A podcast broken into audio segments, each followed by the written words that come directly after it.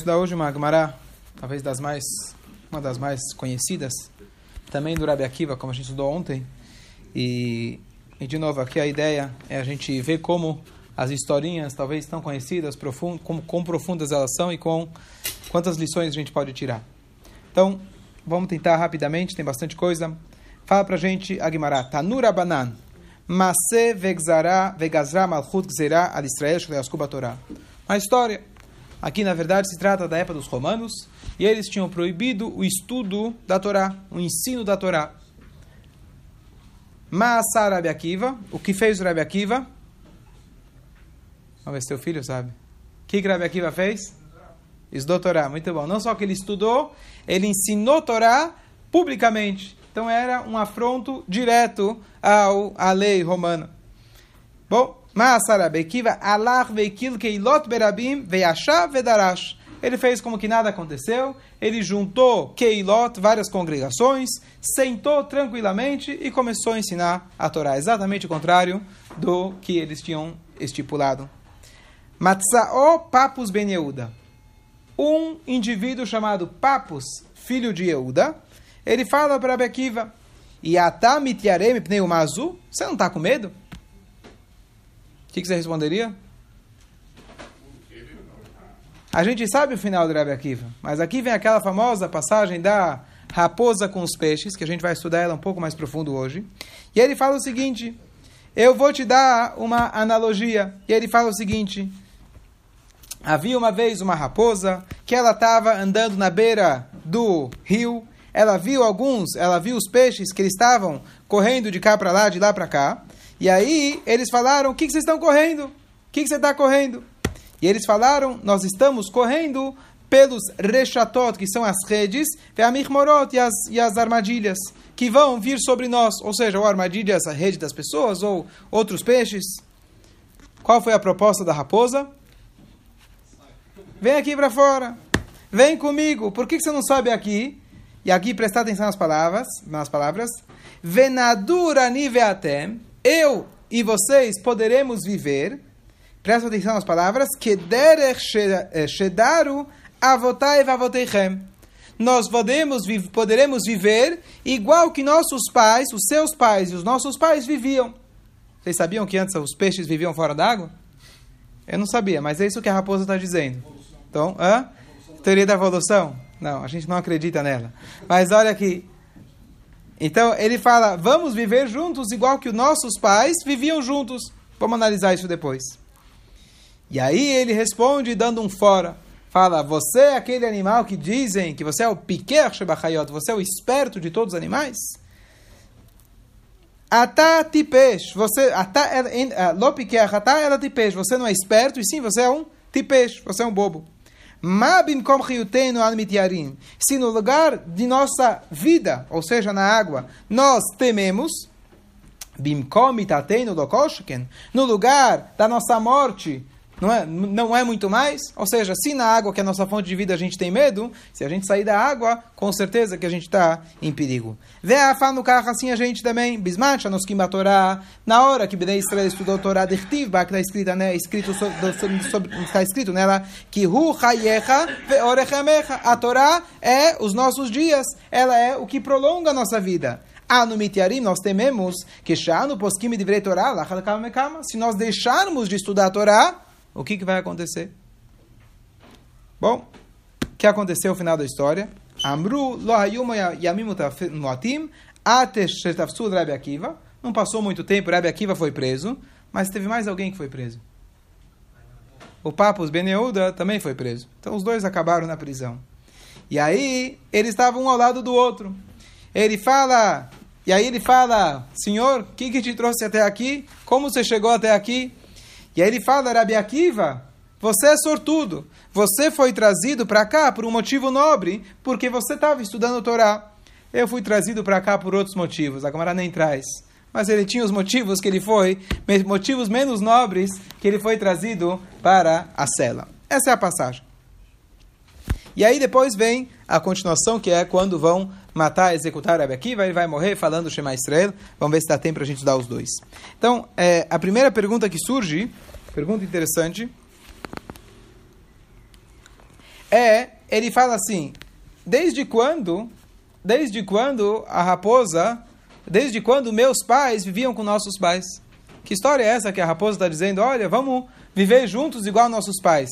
Algum dia o peixe viveu fora d'água? Quem é o peixe aqui? É nós. É nós. Fora d'água é longe da Torá. Então tem duas explicações. Uma explicação, que é o Marchá, famoso comentarista, que a gente sempre traz ele, ele diz que sim. O primeiro templo, aqui a gente está falando aqui da destruição do segundo templo. O primeiro, o primeiro templo ele foi destruído pelo Bitul Torá, pela falta do estudo da Torá. Então a raposa, que é o Papus, estava dizendo para o Rabi Akiva: vem para fora, vem parar de estudar a Torá, igual que fazíamos, fazíamos no passado. Quando é o passado? A gente não estudava a Torá, ou seja, a gente estava fora da água e o Beit HaMikdash foi destruído. Então esse é o argumento que o Rabbi Akiva está usando como exemplo. Olha, você é a raposa que está do de fora e está propondo para mim repetir o erro que foi feito lá atrás. É claro que não vou fazer. Essa é a explicação do Machá. Mas tem mais uma explicação, que na verdade essa analogia não é apenas o Papus Ben Yehuda. E curioso, na verdade, que o Papus, desde quando você conhece algum judeu que chama Papus? Ben Yehuda, sim? Ben Yehuda a gente conhece. Filho de Yehuda, judeu, tá claro? O que, que era Papus? Esse Papus, na verdade, ele. Hã? Origem romana, aparentemente. Hã? Não Pablos. Papus? Ah, o Papo, teu Papo. Olha que interessante. Esse Papus, muito provável que ele encarou a Gzeirá, o momento do decreto, diferente do Rabi Akiva. O Rabi Akiva queria ser o peixe lutando contra a correnteza. O Papus falou: não, sabe o que a gente precisa fazer? Vamos tentar se camuflar. Vamos ser camaleões ele mudou o nome dele para um nome mais comum da época, Papus Ben Yehuda. E a visão dele, que a, proposta que ele trouxe para Abi Akiva, era para, agora não tem que estudar a Torá. Vamos dar um tempo, talvez no futuro, quando a onda passar, a gente volta a estudar a Torá. Essa era a visão do, Rabi Akiva, do, do Papus. O Rabi Akiva fala, não, essa não é a visão judaica. A visão judaica é que nós precisamos continuar firmes nos nossos alicerces. Sem a Torá, a gente não tem nada. E olha o que fala a raposa. E aqui tem a outra explicação que diz que a raposa está usando um argumento mentiroso. O que, que ela quer que o peixe saia fora da água, na analogia? Vem aqui viver com a gente. Ela quer comer o peixe, né? Ela quer matar o peixe. Então, os, às vezes, tem pessoas que dizem para nós, sabe o que? A Torá é muito radical. A Torá não dá para a gente dar uma reformada. Vamos sair um pouquinho das leis, das leis antigas, sai aqui para fora, igual que fizeram nossos antepassados fizeram nossos antepassados? Esse é o argumento usado pela raposa. Nossos antepassados nunca fizeram isso. Aqueles que fizeram, infelizmente, já estão fora há muito tempo e já não existem mais. Aqueles que se mantiveram dentro da água são os peixes que sobreviveram. Mas, novamente, a gente não pode se enganar que quando chega uma raposa com esse tipo de proposta, saiba que a proposta dela é mentirosa. Ela querendo dizer que assim era no passado e assim a gente vai conseguir sobreviver, isso faz parte do argumento tolo que ela está propondo, propondo para para os peixes. Vamos tentar rapidamente terminar o próprio, a próxima Agora vem aquela famosa passagem, o Rabi Akiva estava sendo tirado, levado para ser executado, e naquela hora ele estava sendo penteado com pentes de ferro na sua pele, e ele estava lendo o Kriyat Shema. Os alunos chegam e falam, no Atkan, até aqui, e ele fala, a minha vida inteira eu ansiava, e a linguagem aqui é importante, Kol yamai ha'iti mitztaer al pasuk zeh toda a minha vida eu sofria por esse versículo que diz: Bechol nafshecha. A gente tem que servir a Deus com toda a nossa alma, mesmo que Deus, mesmo que custe a nossa alma. Eu falava: Matai e avó leiadi vakaimeno. Quando vai chegar nas minhas mãos e eu poderei cumprir? Quando vai surgir a oportunidade de eu poder de fato servir a Deus dessa forma? E agora que vem na minha mão, você acha que eu não vou fazer? Enquanto ele falava eu errado, a enquanto ele falava o errado, a alma dele saiu. E aí, o, bom, essa, essa é a primeira passagem. Depois agora tem a discussão dos alunos e eles... Calma. E aí, então aqui tem uma, um comentário muito curioso, é, que é o seguinte. A linguagem que o Rabi Akiva ele usou é Matai e avoleadi. Quando virá para minha mão. O que, que significa isso? Às vezes alguém poderia pensar erroneamente, olha, tem uma mitzvah da Torá que é a mitzvah maior de todas. Morrer em Kiddush Hashem. Morrer propagando, é, é, santificando o nome de Deus. eu tenho uma ideia. Eu quero ter essa experiência. Eu vou passar lá na frente da idolatria. Eu vou dar uma cuspida na frente de todo mundo em cima da idolatria. E pronto. Vão me levar. E aí eu vou morrer em Kiddush Hashem. Eu fiz a maior mitzvah da Torá. Então alguém poderia pensar dessa forma. Qual é a linguagem que o Rabi Akiva ele usa? Matai e adi. Quando vai chegar para mim, você não pode criar essa situação se não é suicídio.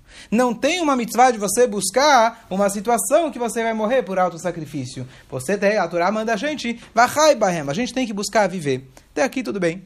Mas olha que curioso. Existe uma pergunta muito famosa que é a seguinte: Avraham vindo, a gente sabe que quando ele era pequeno, ele destruiu os ídolos do pai. E a Torá não registra textualmente essa história. A história está no Midrash. E a pergunta, por que a Torá não conta? Uma história tão maravilhosa. Nosso primeiro judeu, quando ele era criança, ele vai lá, quebra os ídolos do pai, é jogado na, na fornalha do Nimrod, e ele sobrevive. Poxa, aí que começou o judaísmo, por que, que a Torá não conta? Então tem várias respostas, mas uma resposta lindíssima que combina com isso aqui é o seguinte: o Abraão vindo, o que, que ele fez? Ele provocou. Ele provocou. O pai dele foi embora, ele provocou. Ele foi lá, quebrou um monte de estátuas. Se a Torá registrasse esse evento, alguém poderia erroneamente imitar. Sabe o que eu vou fazer? Mandar o titio lá da loja passear, quebrar tudo, falar que foram entre eles, fazer a mesma coisa, igual Abraão. Isso seria não autossacrifício, isso seria muito provável suicídio. Abraham, ele teve os motivos dele. Na época dele, ele precisava provocar para que ele começasse uma revolução. Mas isso não pode servir de lição para a gente, porque nós, se tiver um caso de Messirut Nefesh, o sacrifício tem que ser algo que veio para você e não que você se colocou nessa situação. Termina o Talmud dizendo, termina o Talmud dizendo, saiu uma, uma voz celestial na hora que ele faleceu.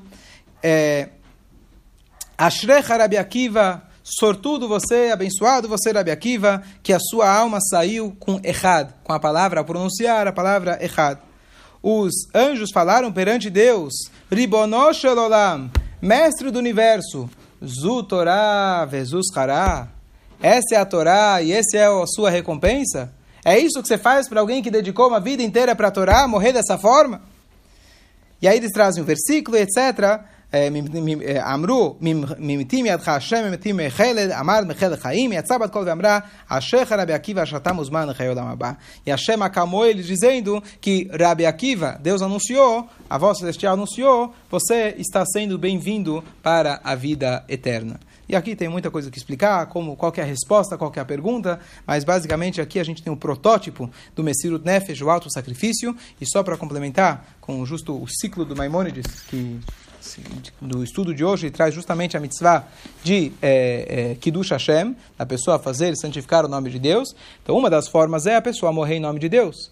Mas a outra forma é uma pessoa que se comporta conforme a Torá. Ele se conduz com, com, com, com, no seu dia a dia com Torá mitzvot.